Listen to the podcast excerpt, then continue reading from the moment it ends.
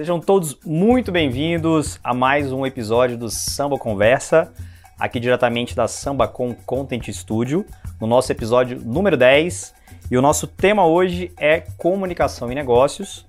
Lembrando que a Samba Conversa é sempre essa mistura de outras indústrias e temas muito variados, e a gente sempre traz o olhar da comunicação e de outras indústrias para cá, e sempre com convidados que possam trazer um pouco da sua experiência para compartilhar com a gente. Hoje, para falar de comunicação e negócios, temos aqui duas convidadas que eu vou apresentar para vocês já. Está aqui comigo a Cadide Morales, que é sócia fundadora da e-comunicação, e Carol Morales, que é presidente da Abrade Nacional e também sócia da e-comunicação. Não é à toa, elas têm o mesmo sobrenome. Estamos falando aqui de mãe e filha que atravessam gerações dentro da área da comunicação. Carol, Cadige, sejam muito bem-vindas ao Sama Conversa. Obrigada pelo convite, estamos muito felizes de estar aqui com vocês. Agradeço, agradeço demais. Espero que vai ser uma conversa muito bacana. Sem dúvida nenhuma. Escolhemos um tema que não é por acaso, comunicação e negócios, e eu acho que é, é muito bacana a gente ter essa representação aqui de mãe e filha dentro da, da área da comunicação. E eu vou começar puxando o nosso assunto justamente falando de gerações, né? Hoje a gente está falando aqui de aproximadamente é, 40 anos na área da comunicação, passamos por várias mudanças, vários marcos nessa era. E eu queria começar com você, Cadir, explicando um pouco é, a sua percepção de como é que estão os negócios hoje na área da comunicação e principalmente como é que eles eram, né, na sua percepção, o que, que mudou. Bem, nós estamos completando justamente 40 anos de criação da e-comunicação. É, e assim, o que a gente pode dizer de lá para cá, esses 40 anos, houve uma verdadeira revolução em termos de comunicação. Né? Nós passamos a ter a internet como coadjuvante mesmo é, do meio de comunicação e isso nos trouxe facilidades, dificuldades também, mas principalmente velocidade, né? Nós ganhamos muito essa capacidade de poder resolver com muito mais rapidez todas as questões colocadas pelos clientes e as nossas próprias questões. Né? Então é, é isso que eu acho que trouxe uma verdadeira revolução. Esse fator não mudou, né? O fator cliente, ele continua o mesmo. Sim, não existe empresa sem clientes, né? Então, o que a gente tem que fazer é estar inovando sempre e sempre prestando um serviço de crescimento dos clientes que, que nos adotam, né? E então é, é, é, esse progresso que a gente quer para todos os clientes até hoje, nesses 40 anos. Estamos há 37 anos atendendo a Banco Orbrais e nesse tempo a, a gente viu o crescimento da empresa, né? Que saiu aí de 25 pessoas e hoje tem mais de mil funcionários. Então é um prazer muito grande para a gente saber que nós estamos somando com as empresas em termos de crescimento. Nos dá muito prazer. Muito bacana. Carol, hoje, hoje é, você como presidente nacional da, da, da né? Então, a gente está falando numa era que, que, numa associação que defende uma área, que está numa área digital, que já nasceu numa área digital, que, que hoje é, defende direitos de, de agentes digitais. É, como, é que, como é que é a sua percepção aí de, de, da, da era em que a e-comunicação foi fundada, desde quando você começou a entrar nessa, nesse cenário de comunicação, para o que é hoje? Para a sua percepção, o que, que mudou nesse meio de tempo? É, eu, eu, eu já me identifico com uma geração que passou por esse processo de mudança, né? A, a Cadiz, como ela coloca, é, e eu tive a oportunidade de trabalhar com ela desde os anos 2000, e a gente vem acompanhando ali uma geração que chegou com um filme, não tinha um banco de imagens, a gente tinha que escolher ali um filmete, mandar, buscar aquela imagem, voltar, e ao mesmo tempo, 20 anos depois, eu já me encontro numa sociedade, numa comunidade completamente emaranhada dentro do digital. É, talvez esse, essa geração de 20 anos que chega nas agências agora, né, Cadija, a gente é. acompanha, já não tem tanta já não tem tanta essa percepção do que era o passado e do que, que é hoje é, o, o, futuro. É, a associação ela, ela é um ambiente para a gente discutir não só esses aspectos da mudança, do que pode ser perdido, do que não deve ser perdido, é, mas também de olhar para o futuro. né? Então, é, o mercado ele precisa é, de uma autorregulamentação, que é uma coisa que se discute muito hoje. É, existem entidades para isso no nosso país, né? Então a gente tem no nosso país duas grandes referências, que é o próprio CONAR é. e o SEMP, que são duas entidades que regulamentam a, a, comunicação no Brasil, que transcendem a publicidade tradicional. Ao mesmo tempo que as associações ela vêm também para poder guiar em termos de boas práticas o mercado e para que ele siga é, dentro de um, de um formato sem necessidade ali de uma interferência judicial ou qualquer coisa do tipo. Então a gente busca muito esse crescimento da consciência das boas práticas, da, da, do intercâmbio de processos, de melhorias de tecnologia e por aí vai. Bacana. É, trazendo um pouco para o nosso tema, que, que é, são os negócios, Cadid, o que, que você acha que muda na questão de como era fazer negócio na área da comunicação, na área da comunicação há 40 anos atrás, quando, quando você começou, e o que, que muda hoje, por exemplo, para quem está começando nessa indústria? Bem, hoje é, há uma riqueza de meios que, que as empresas podem ter a seu favor, né? Então eu acho que é, entre o passado e o presente, a grande diferença é justamente essa, que hoje com o, o advento da internet e das redes sociais, isso fez uma grande mudança para as empresas, né? Então hoje ela, ela tem vários canais que ela pode se comunicar ao mesmo tempo e isso traz um resultado muito grande para, para a indústria, né? para o, o cliente. Então, eu acho que a grande diferença está aí. Né? Agora, é, os prazos é, são mínimos para se trabalhar né? e o que se quer é o máximo de qualidade e assertividade. Então, eu acho que hoje o profissional de comunicação ele realmente corre muito em todos os aspectos para poder atender o cliente, né? E nem sempre ele consegue, né? Então, para quem está começando, é, eu, eu tenho uma dica: ser muito flexível e uma mente muito aberta, porque senão você não consegue andar. Então, ao longo do tempo que eu aprendi como profissional, é inovar sempre para se manter atualizado, né? É, isso é bacana, né? Porque a Carol falou sobre uh, esse olhar sobre o futuro, né? Com certeza, você se manter 40 anos numa indústria é, é, em alta performance, se você não estiver olhando para o futuro, você não consegue. É, e principalmente é, tendo como norteador o próprio trabalho técnico, né? uhum. né? E sem ter nenhum tipo de apadrinhamento que pudesse ajudar a empresa, mas muito pelo contrário. É justamente na questão técnica que a gente tem se autofirmado no mercado Bacana. É, acho que não, não, muda, Gustavo, é a, a relação, é, talvez um equilíbrio maior com o resultado de negócio por meio do, da comunicação, né? Então acho que a gente sai muito do mundo Mad Men, como a gente conversou agora há pouco, em que o criativo era aquela coisa inusitada, mas a que custo e a que retorno que vai trazer, né? Então acho que a geração anterior, ela era muito mais ligada à criatividade e talvez um pouco menos ao resultado econômico que aquela campanha ou aquele investimento de comunicação traria. Uhum. Então, eu acho que na migração da, das gerações, a comunicação ela passa a ser um instrumento muito mais de negócio. Sim. Né? Quer dizer, eu invisto tanto numa campanha quanto que eu recebo. Né? Qual que é o custo de aquisição do cliente, que é o famoso CAC que todo mundo fala.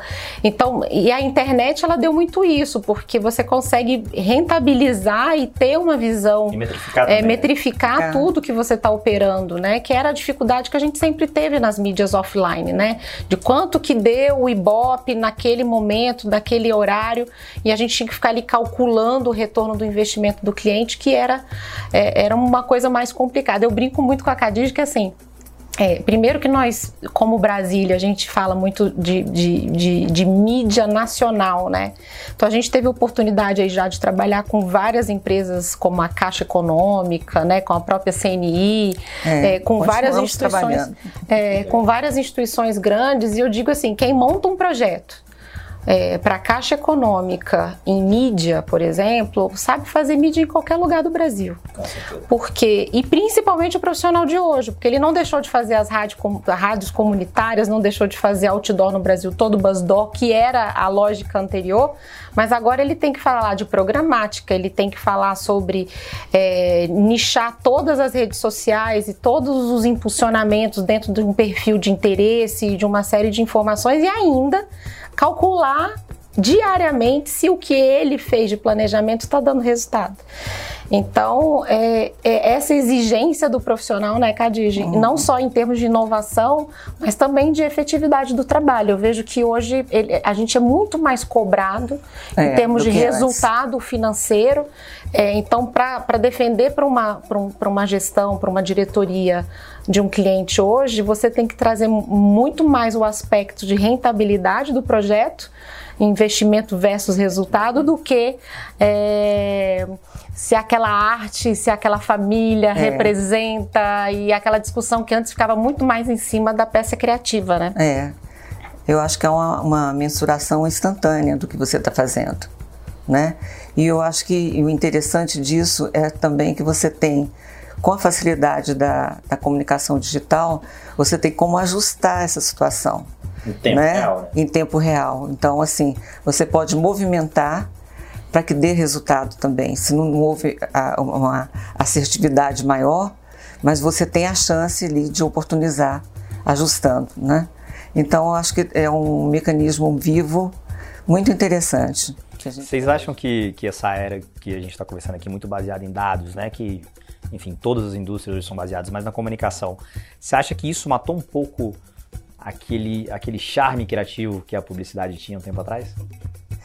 Ah, eu acho que a comunicação com mais tempo, né, quando você cria com um pouco mais de tempo, é, você cria é, com calma, você tem uma, uma assertividade maior, uma criação mais rica. Né? Mas a moçada toda hoje está se acostumando a produzir é, de forma quase instantânea, né? Então, por isso que é, há uma preocupação de supervisão desse trabalho, que tem que ser muito apurado, porque você também desenvolve isso. Né? Se, se você tem um, um, uma pessoa de criação que cria muito rápido e uma pessoa de conteúdo também, tem que ter alguém né, para supervisionar, fazer a edição desse texto final e também ver a parte criativa final se está atendendo àquela expectativa do briefing, né? E acho que o, o velho briefing tem que continuar acontecendo para que a gente é, tenha é, esse resultado que, que a gente espera proporcionar para o cliente. Né? Eu, eu, queria pegar esse ponto da, da, do dado e assertividade da comunicação. Né? É, a gente calculava a assertividade de uma campanha antes, montava um projeto, montava a campanha e ia fazer pré-teste, né? Fazia Isso. focus groups, né? Isso. Aquele famoso, pegava os institutos de pesquisa. E, e era tal. caro, né? Uhum. E continua caro, porque continua é caro, caro mesmo, é. né? Eu acho que é, é uma dinâmica é, é muito é, tailor-made, né? Ali não tem como você escalar o processo, é. você tem que faz ali uma, uma dinâmica que custa caro. Mas eu acho que o que é interessante é que você inverte um pouco o processo. Primeiro você testa na internet com públicos reais, pilotando ali numa determinada é, região geográfica ou um determinado é, público prioritário. Você pilota na internet, no mundo real, e depois você inverte isso para o mundo offline. Ou seja, deu certo, as pessoas entenderam a campanha, entenderam as as artes, entenderam o propósito, As migraram, clicaram, também, né? foram para minha conversão. Opa, vou para o mundo offline, porque ele traduz hoje a experiência que o digital comprovou que dá certo. E aí eu vou pegar só o gancho da questão dos dados. Até em função da associação, a gente vem acompanhando toda essa lógica da, da, da LGPD no Brasil, da GDPR na, na, na, na Europa, e como é que esse respeito pelo usuário, respeito pelos dados pessoais e sensíveis, isso como é que caminhou e como é que caminha no Brasil. Eu acho que hoje a gente está vivendo uma, uma nova fase em que todos estão, então o Google está lá pensando em, em cucar as pessoas por topics e não mais é, por navegação, ou seja, o Gustavo vai ser cucado como uma pessoa que gosta de esportes, não mais que ele está procurando tênis, ASICS, marca uhum. tal e vou começar a oferecer ads que tenham coerência com o seu estilo de vida dando o mínimo de privacidade ali. Então, tanto o Google como o Facebook estão trazendo coisas que estão em experiência até 2023 para tentar um, dar um pouco mais de privacidade. Acho que as marcas vão correr muito mais e têm corrido muito mais porque a gente chama de first party data, que é, a, né, Khadija me deu o dado dela porque eu sou a Magazine Luiza e ela me permitiu que eu comunique com ela as minhas ofertas. Ok, ela é a escolhe minha o quê? e escolhe o que ela quer receber, se ela quer receber promoção, se ela quer. Então, ela é um first party data do que eu estar tá comprando e enriquecendo a minha base com pessoas que têm aquela segmentação. Eu brinco muito com ela. Como é que nós fazíamos campanha aqui em Brasília há 20 anos atrás? Vou dizer aí no programa, hein? A, a gente ia lá na Feira do Paraguai, lembra?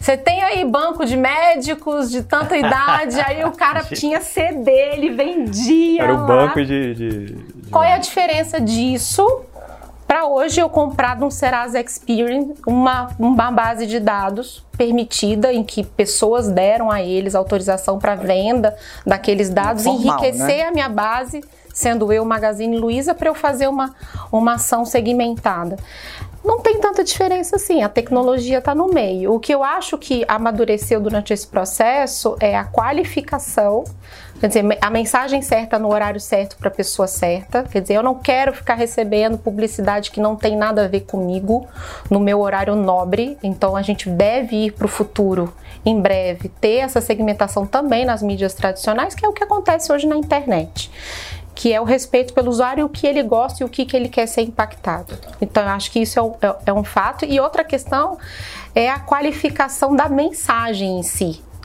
Sabe, eu, eu, eu, eu acredito muito nisso. Hoje, com a automação, então vou subir uma campanha toda é, de e-mail marketing ou até de criativos de, de, de, redes numa plataforma de automação, Salesforce Cloud, marketing ou qualquer coisa assim. A arte que eu vou receber é muito diferente da da Cadid, mesmo que o nosso interesse de compra seja o mesmo. Por quê? A forma como ela cria empatia com uma imagem, ela sendo uma mulher de 60 e eu sendo uma mulher de 40, é completamente diferente. É. Ou seja, a criação para mim tem que ser uma, a linguagem de uma chamada criativa tem que ser diferente, e isso só é possível hoje por meio de uma, de uma automação da criação e a distribuição correta dessas peças.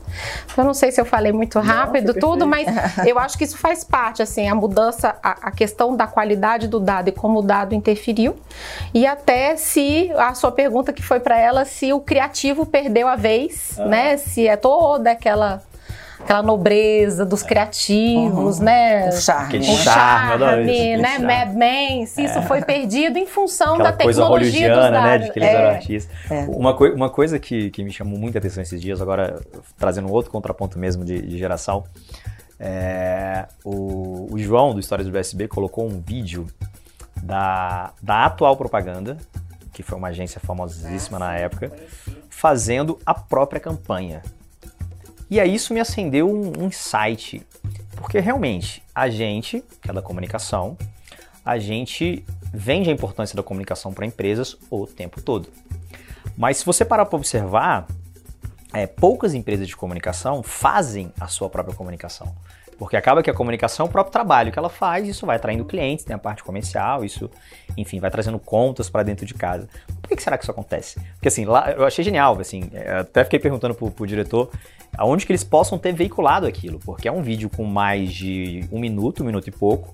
A gente está falando de mais ou menos 1985, 7, se eu não me engano, que ele fala no vídeo e você não tinha canais para veicular algo de um minuto e pouco, quase dois minutos. É, né? Foi a campanha dos Anjos do, do, Asfalto, que eles fizeram uma campanha famosíssima de, de utilidade pública. É uma campanha é, deles, deles mesmo, da própria agência. Da própria agência. Eles falando, aqui fica a atual propaganda que pode te atender, esse aqui é o nosso, nosso departamento criativo, tinha os criativos debruçados na prancha. Eles, eles mostravam até a moça do cafezinho, que serviu o cafezinho. Então você vai chegar aqui, você vai ser servido num cafezinho. Não, e eu achei genial, porque, porque é, é, hoje é muito comum, por exemplo, você chegar é, numa agência e a rede social dela tá desatualizada, por exemplo. Por quê? E aí, onde que eu vejo isso, né? A agência, eu acho que tem tudo a ver com o que a gente está conversando aqui, mas a gente sempre está muito preocupado com o cliente, né? Que, o prazo dele, o, o, a demanda dele, o briefing dele, e a gente olha pouco para dentro de casa. O, Fica sem espaço. Né? Fica sem espaço. Por que, que vocês acham que isso acontece? Casa de ferreiro, espeto de pau. Eu tava louco para falar esse ditado, eu não tava lembrando. Acontece isso. Eu acho que é, é, a gente acaba ficando sem tempo. O que, que a gente fez na, na nossa, na nossa empresa, na nossa agência? É, nós temos hoje um, um, jornal TV, né?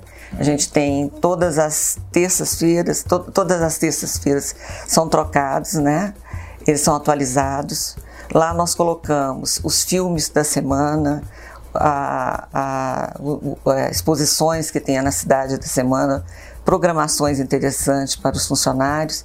Tem sempre também uma recomendação de livro, né, de, de filmes que a possa somar a né, biblioteca, a biblioteca que fica disponível. Então tem algumas ações que já são regulares dentro da empresa. E fora isso, eu falo que a gente é uma agência bem festeira, né? Uhum. Uma festeira não no sentido de festa mesmo, mas qualquer motivo que a gente considere mais é, relevante, a gente então comemora. Por exemplo, o ano passado, quando as chuvas, que a gente sofre muito aqui na seca, né? Quando as chuvas começaram a dar notícias assim no as céu, cigarras as cigarras começaram a cantar. É, uhum. Então nós fizemos no corredor da agência de fora a fora, nós colocamos guarda-chuvas coloridos é. de cabeça para baixo para esperar a chuva, é. né? E a chuva veio. E depois a gente fez o sorteio daqueles guarda-chuvas todos e fizemos lá com uma música do Caetano, do Caetano Veloso, que ficou super simpático e, e, e sempre assim, brindada de alguma coisa interessante uhum. a mais, né? Então, assim, a gente está sempre comemorando não só a chegada de um cliente novo, mas de situações que nos trazem alegria, que faz aquele intervalo, é, tanto, tanto na parte física, que a gente tem a programação terça e quinta da professora de ginástica laboral, ginástica laboral uhum. né? que é um achado porque ela nos ajuda em várias situações, inclusive no Dia da Mulher. A gente fez então é, após uma, uma, palestra, tudo, a gente fez uma aula de dança com todas as mulheres. Quer dizer, a gente está sempre inventando situações para trazer um pouco de relaxamento para a equipe. Mas isso é uma coisa muito endo, né? Uma coisa para dentro, pra né? Dentro. É. É. é. Então, por quê? Porque a gente tem que trabalhar primeiro o nosso público interno é para que ele transpareça para o público externo de, de como é a casa que ele trabalha, né? Porque se a gente fizer... Primeiro vender para dentro de casa é, para... É, porque você vê muito na, na, nas empresas públicas sair no Jornal Nacional uma modificação de alguma coisa que o banco vai atender a partir de amanhã. E você chega lá, nem o funcionário sabe, e, e, a população, a sociedade brasileira toda sabe estar tá lá reivindicando, né? uhum. né? O mais recente disso foi o crédito nos bancos, né? Então todo mundo fugiu para tentar ver o que crédito teria nos bancos e estava mal preparado, né? E acabou, ficou suspenso fora do ar. Então, assim, é, eu acho que a, a boa comunicação começa com a endo uhum. e depois a gente trabalha a parte externa. Legal, perfeito. Um assunto que eu queria trazer aqui, que, que até me deu um insight agora, que eu acho que impacta bastante nos negócios, e pegando um pouco da, da, das gerações, né? Cara, a gente viu um mundo pós-pandemia, em que o modelo que a gente testava um tempo atrás, ele se tornou quase que oficial, né? Que é o modelo do home office, que, que em algumas empresas vieram para ficar, outras levantaram a bandeira de que seria isso, depois voltaram atrás, outras colocaram um modelo muito meio termo, muito híbrido nesse sentido. E a gente conversa direto com, com pessoas do mercado e a gente vê que esse tema divide muito opiniões, né? É, a gente tem desde pessoas que falam meu modelo é presencial, quem não se adequar não vai ficar aqui, até pessoas que falam meu modelo ele funciona 100% da forma da forma é, é, remota.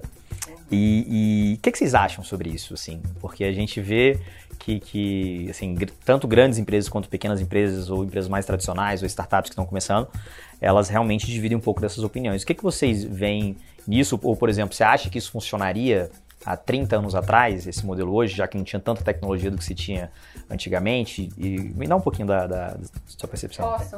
Eu vou, vou rolar a fala. Pode. É, é, independente, na minha visão, se é físico ou à distância, ele é muito da cultura e da organização dos processos. Então eu, eu sempre brinco com ela assim, pô, sacanagem a gente ter tido cinco dias, três dias para poder entender se a gente era capaz de rodar 100% a distância, que foi aquele março de 2020. Sim. É. é acho que todos, forçado, né? todos nós, né? A gente é. achou que o mundo ia ser invadido por zumbis, né? Que tudo ia acabar e tal. E a gente, poxa, é. como é que vai ser isso? É verdade. E todos os boletos para pagar, né? É, no final do mês, a folha de pagamento, também. né? A gente naquela, naquela história toda, mas uma coisa da nossa cultura, e eu acho que toda empresa que ela é mais antiga, ela, ela prima muito pela organização dos arquivos, organização dos processos, da sistematização dos processos. Então, assim, a gente é conhecido, assim, na nossa região de atuação, muito por isso. Então, eh, se tornou muito fácil ir para casa. A partir do momento que eu tenho um servidor organizado em termos de pasta, eu tenho um sistema de tarefas muito bem implementado, as equipes sabem utilizar. Então, naquele momento, é, o frio da barriga du durou ali uns dois, três dias, mas isso passou porque a gente implementou a metodologia ágil já tem uns cinco anos, então a gente formou pessoas em Scrum e uma, e uma série de metodologias. E aí, quando nós fomos para casa, a gente só aumentou os encontros da metodologia. Então, ao invés de ter uma daily, a gente passou a ter duas dailies, uma de manhã e uma no começo da tarde.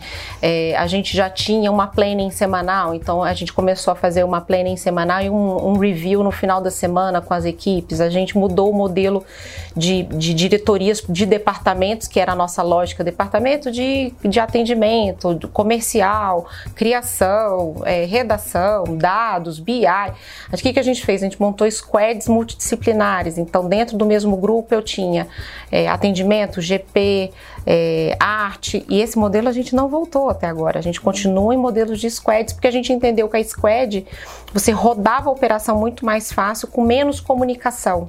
Você tinha menos trâmites para fazer entre um departamento e outro. Então eu acredito assim que é, existem prós e contras, não existe uma bandeira dizendo 100% do home office funciona ou 100% presencial funciona, eu acho que é muito inerente é, da dinâmica daquele negócio, da, maturidade no, da, da, da, maturidade da empresa, da clareza e da transparência dos processos. E eu acho que hoje a gente é capaz, se vier uma nova onda, de voltar 100% para o home office e a gente continuar com a performance da mesma forma. O que, que a gente percebe, e, e eu acho que isso é um resultado positivo, faz parte da dinâmica até do comunicador, a necessidade de estar junto é, as pessoas tinham pessoas que nos pediram antes da gente voltar oficialmente para o presencial. Posso voltar para o presencial? Não me faz bem mais ficar tanto tempo em casa. É, pessoas com filhos pequenos, a gente percebe que tiveram maior dificuldade. É, pessoas que, que têm essa necessidade de trabalhar juntos, uma dupla de criação, ou uma pessoa de dados com a, a, a pessoa de programação de um site. Então a gente foi percebendo que algumas coisas, as engrenagens funcionam melhor é, juntos na mesma mesa do que em separado. Isso é muito interessante, né? Porque por mais que, por mais automatizado que esse mercado esteja, ele ainda é feito e muito bem feito de pessoas, né? E muito bacana a, a, a Carol ter, é, ter dito toda essa questão, mas assim, uma coisa que eu quero muito saber é, é justamente assim, se a gente for pegar, Cadide, por exemplo, ali é, há 20 anos atrás, há 25 anos, 30 anos atrás, em que você não tinha internet, né, pra gente fazer o que a gente faz hoje, né? Porque hoje, se a gente for comparar, relativamente é fácil, né? A gente conseguir fazer o que a gente faz hoje. Mas se isso tivesse acontecido naquela época, por exemplo, você acha que o mercado teria aguentado? Você acha que seria possível as agências, por exemplo, de, de publicidade de outras empresas de comunicação conseguirem continuar o seu negócio? É, talvez houvesse um retrocesso, né? Pela dificuldade que era. Você imagina que um banco de imagens, tipo Shutterstock, a gente é, trabalhava com catálogos né, de fotos.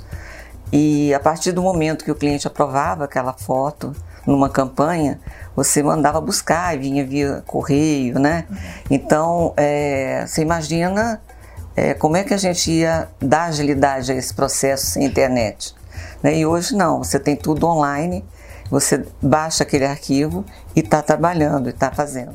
Isso é fantástico, né? Porque às vezes, um, desculpa te cortar, mas um atraso de dois anos aí que tivesse um retrocesso impactaria muito o mercado hoje. Né? Pois é. O que, que ele é hoje em dia? Pois é, eu acho que seria muito difícil manter né, no ritmo que, que a gente teria, né? Que ser mais acelerado. É. Acho que a gente teve uma facilidade durante a pandemia, é, porque a, a, gente tem uma, uma um, um, grupo de trabalho de muitos anos na agência. Então, nós temos líderes de 10, 13, 15 anos. É, a gente teve agora aposentada uma, uma gerente administrativa queridíssima, ficou 22 anos com a gente.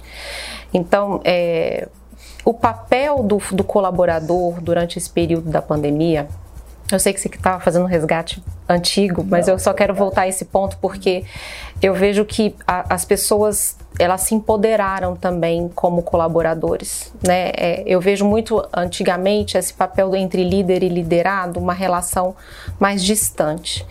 É, e era ainda é, e, e melhorou bastante, mas antes da pandemia ainda era um pouco mais distante. Depois as pessoas entenderam que se elas não fizessem o papel delas, tudo podia acabar.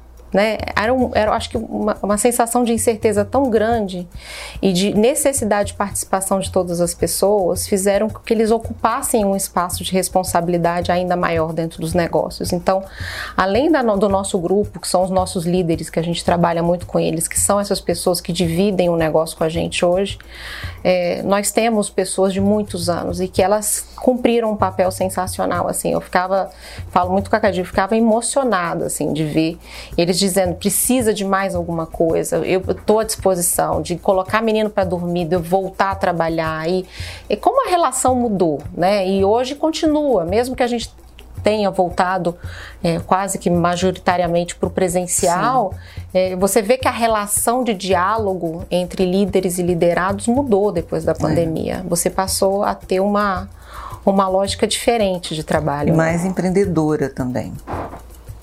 Isso ah, mudou muito a forma de trabalhar. Sem dúvida. É, um, você puxou um ponto muito, muito, muito interessante que realmente é, é, faz todo sentido, né? Assim, principalmente quando você fala no, no mercado que pessoas fazem a grande diferença.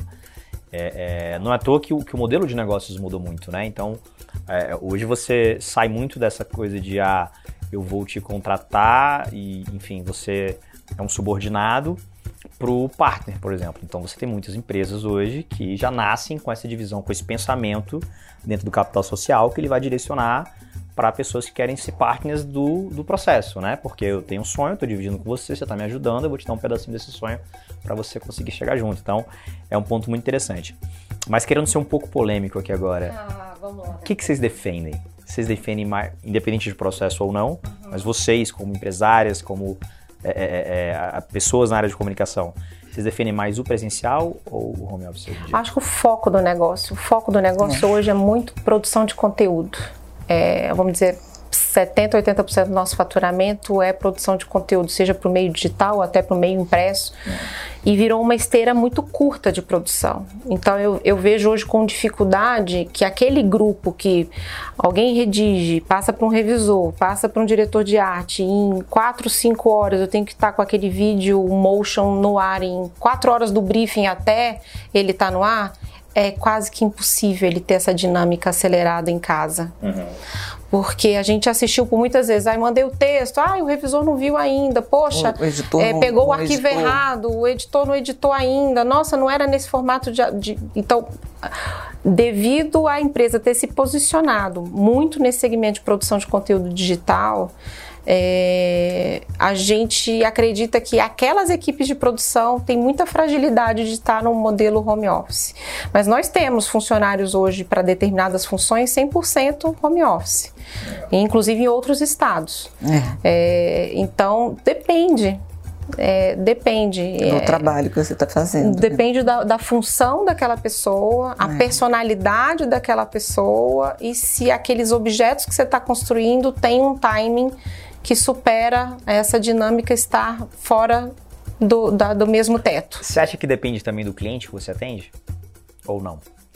Por que eu tô te perguntando isso? Esses dias eu tava. Por exemplo, varejo ia ser muito difícil, Gustavo. É. É, varejo é, é, eu fico A gente não atende varejo por uma decisão de negócio há muitos anos.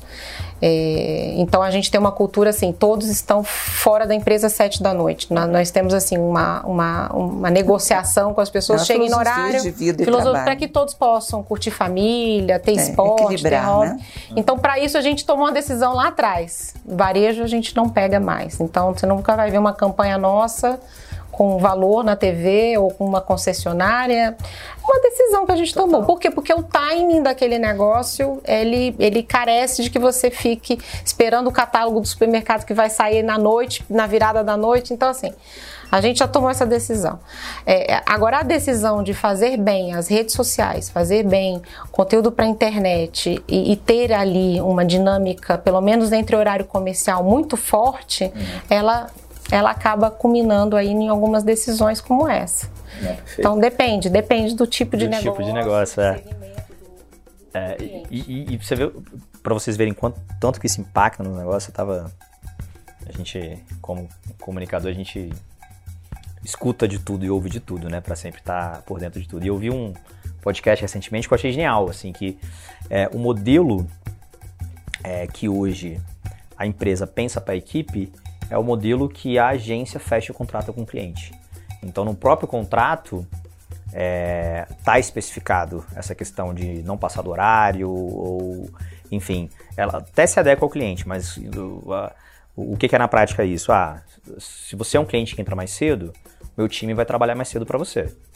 Mas ele vai também parar mais cedo. Não faz sentido eu colocar o meu time para trabalhar mais cedo para você e ele ficar até mais tarde, porque o seu contrato é reduzido. Então, eu achei fenomenal, porque é uma coisa que você não tinha antigamente, né? Você, o, o empreendedor na ânsia de, de, fechar o contrato, ele fechava o contrato pensando, enfim, na entrega, pensando na rentabilidade, não pensava tanto com a equipe. Então hoje você tem muito essa questão é, e, e, e, o modelo de trabalho influenciou muito nessa questão, né? Então, assim, realmente você tem que escolher muito bem, pelo menos na minha opinião, é, o tipo de cliente que vai casar com o tipo de equipe e o tipo de cultura que você coloca dentro do seu negócio de comunicação. Com certeza. E a pandemia, ela mexeu um pouco com essa estrutura. Então, a, lá na BRAD, na associação, a gente assinou um manifesto com a FENAPRO e com a BAP.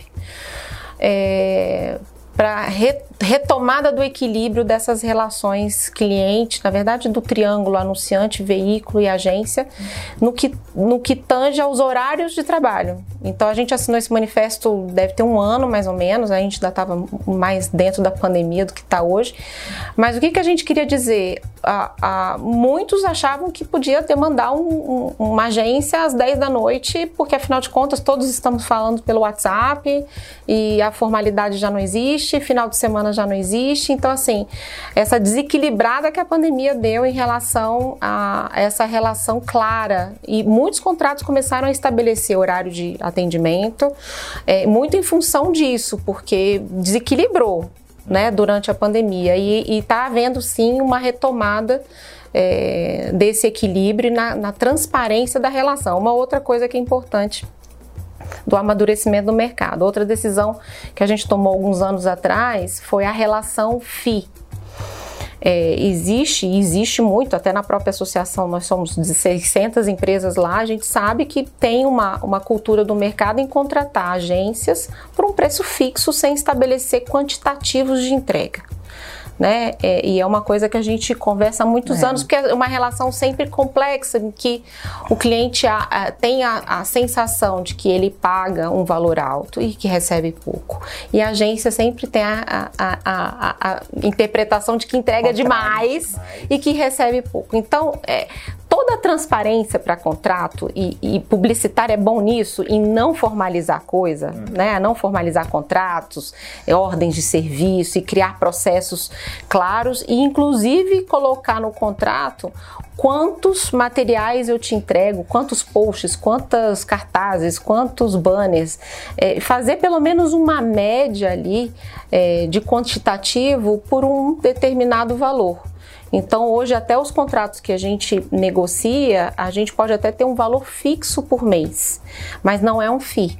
ele é estabelecido por meio de um volume de pacotes ali de serviços que estão apontados, que podem ser inclusive, é, é, vamos dizer, trocados, trocados um por, por outros. outros. Né? A gente cria métricas no contrato de que uma coisa equivale tantas horas homem que pode ser ali Trocado. trocadas por outros, mas vira uma relação não só transparente, mas de é, equilíbrio né, entre as é. partes. É. E isso equivale também para fornecedores, que outra coisa que você colocou é hoje os partners, né, é o ecossistema do digital.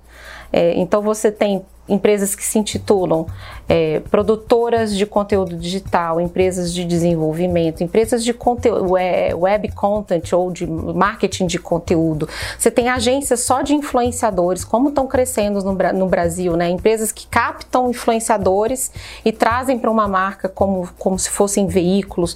Você tem um volume de tipos de empresas diferentes e que hoje a gente toma decisões assim.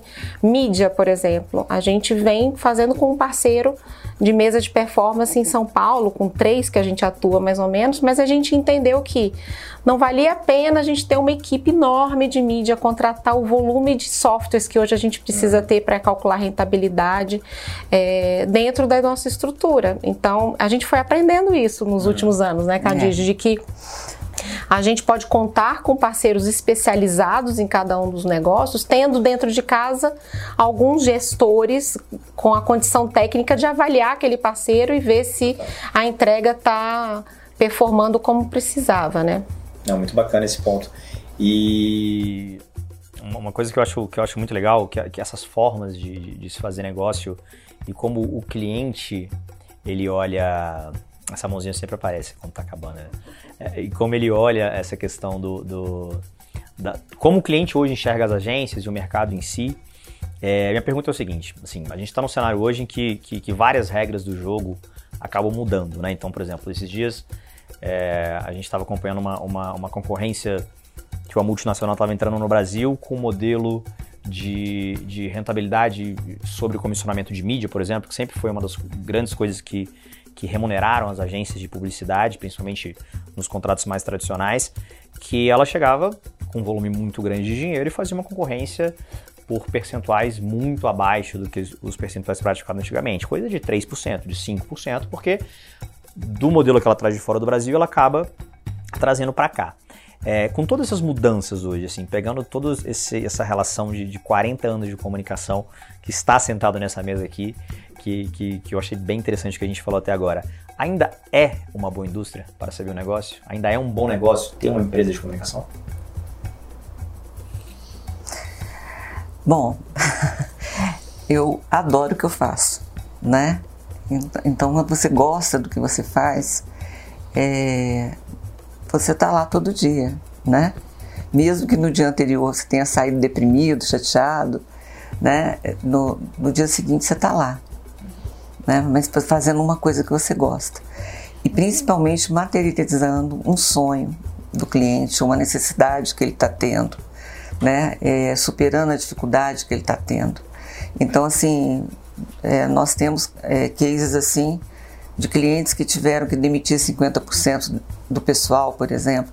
Então, isso é uma grande dificuldade pra, pra, em termos de comunicação. Né? Então, é, mas é, é, apaixonante trabalhar na área de comunicação. Acho que é por isso que eu ainda estou indo lá. o olho dela chega a brilha quando ela fala isso, é maravilhoso. é por isso que eu ainda estou indo lá.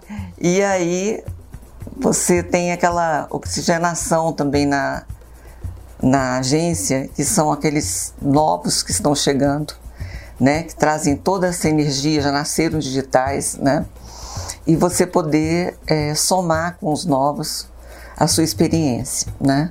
Então acho que esse casamento é um casamento que dá certo, apesar de que os jovens hoje acham que sabem tudo, é. né? Afinal tá tudo no Google, né? Tá na internet, mas é, acho que a gente tem que repassar isso antes de ir embora, né? É, eu acho que é uma responsabilidade da gente. É, eu acho que se vale a pena é, com certeza vale a pena porque eu acho que o Brasil faz com que a gente desista de empreender. É. Né? Você é empresário, sabe disso. É verdade. Se a gente empreende aqui, a gente empreende em qualquer lugar, eu costumo dizer. é, existe uma relação muito diferente de um negócio quando ele é da primeira geração para a segunda geração. É, a Cadigi conseguiu me proporcionar como empresária uma coisa que poucos conseguem. Ela me preparou para assumir o negócio, sem talvez ter muita consciência disso, né, Cadigi? Mas... Então, eu, eu fui estudar nos Estados Unidos, estudei na Universidade de Nova York, eu trabalhei no mercado americano, é, eu fiz consultorias dentro da, da, de alguns ministérios e órgãos públicos para entender o que, que era a visão do cliente para dentro de uma agência que atende de governo. Quando eu cheguei na agência, lá no começo, ela me sugeriu você tem que passar por todos os departamentos para que se um dia você quiser tocar esse negócio você tenha a capacidade de entender o que, é montar uma arte dentro do PageMaker, né? né? do Corel Draw. do. É, mas eu fui da área administrativa, da área financeira, eu fui da área de redação, eu fui da área de controle de qualidade, né? É. Eu fui da área de criação, então isso me possibilitou não só por por, pelas três pós que eu fiz, né, pela experiência que eu tive fora, de chegar numa associação e ter condição hoje de dialogar com executivos de WPP, Omnicom, Dentsu, que eu acho inclusive que é... Inclusive no Canadá, né? Inclusive no Canadá. Então, assim, é... é diferente empreender na voz dela e é diferente empreender na minha voz por terem sido realidades completamente diferentes, Diferente. né? Ela sai de um super cargo público no SERPRO, ela era diretora de comunicação do CEP e diz assim: não, eu vou empreender. Larga tudo e começa com uma salinha na Asa Norte, num subsolo. É, e é. começa ali contratar um funcionário, outro funcionário, e vai conquistando o primeiro cliente, o segundo cliente. Quando eu chego 20 anos depois, eu já tenho a mordomia de já ter uma carteira de clientes estabelecida, de já ter processos estabelecidos, né, de aprendizados, erros e acertos ao longo de 20 anos. E mesmo assim, é, há um profissionalismo na visão dela de dizer: nós não estamos prontos e nunca estamos prontos para empreender nesse país, nem na área é. de comunicação. Então você vai continuar trazendo para cá novas tecnologias, você vai trazer experiência de fora do Brasil. Então, o Brasil é. vivia Orkut, em 2009, 2010 ela disse: você vai atrás de um tal de Facebook que está lá nos Estados Unidos. e eu fui para a Universidade de Nova York estudar e lá era só Facebook na época, não é. existia. É. Aqui no Brasil a gente carregava um vídeo, dava pausa. Eu cheguei na Universidade Americana ele falava assim: por que vocês brasileiros dão pause no vídeo quando vocês estão assistindo na internet? Eu não, porque a gente espera para carregar, para depois a gente assistir. Uhum. Eles não entendiam isso.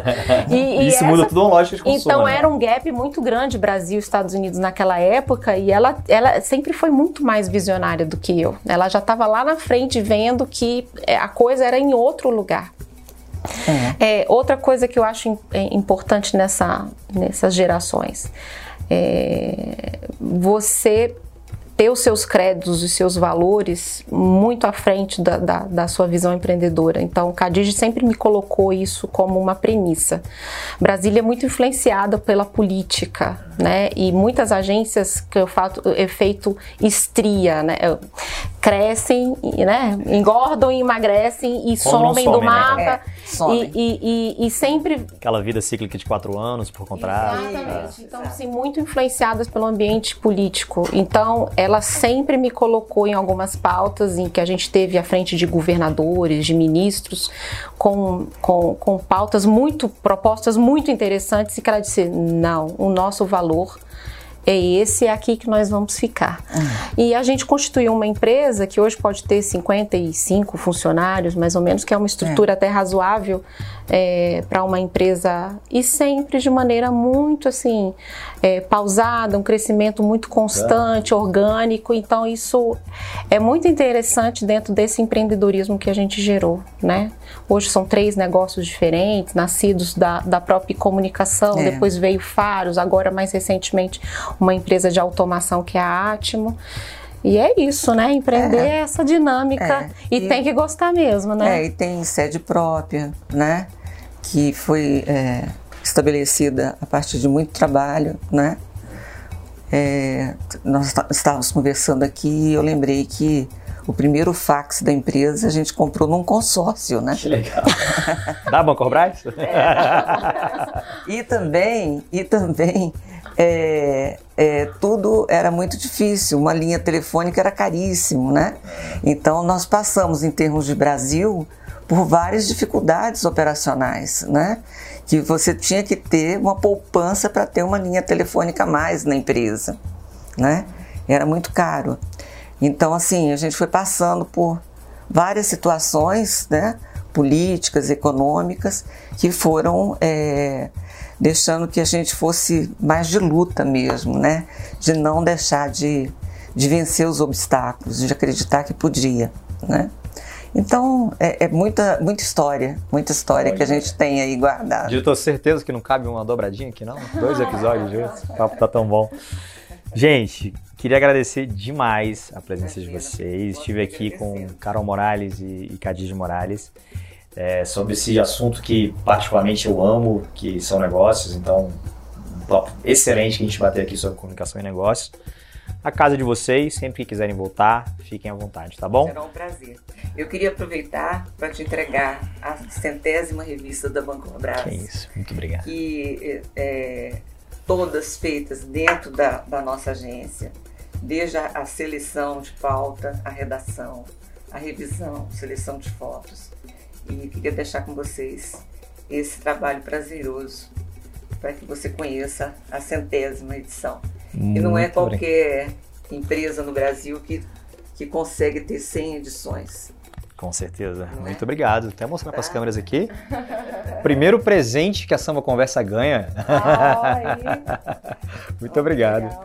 Inclusive, mandar um abraço aqui para o Danilo, também que é da Bancorbras, que esteve no nosso, nosso primeiro Samba Conversa. Chegamos aqui no episódio número 10. Então. Gente, obrigado. A gente vai ficando por aqui. Esse foi o episódio 10 do Samba Conversa. Lembrando que você provavelmente vai estar ouvindo ou vendo nas nossas plataformas, mas siga a gente lá no nosso Instagram, sambacom, nosso site sambacom com dois M's.site, nosso YouTube, caso você esteja vendo nas ouvindo esse podcast nas plataformas de áudio, youtube.com barra sambacom.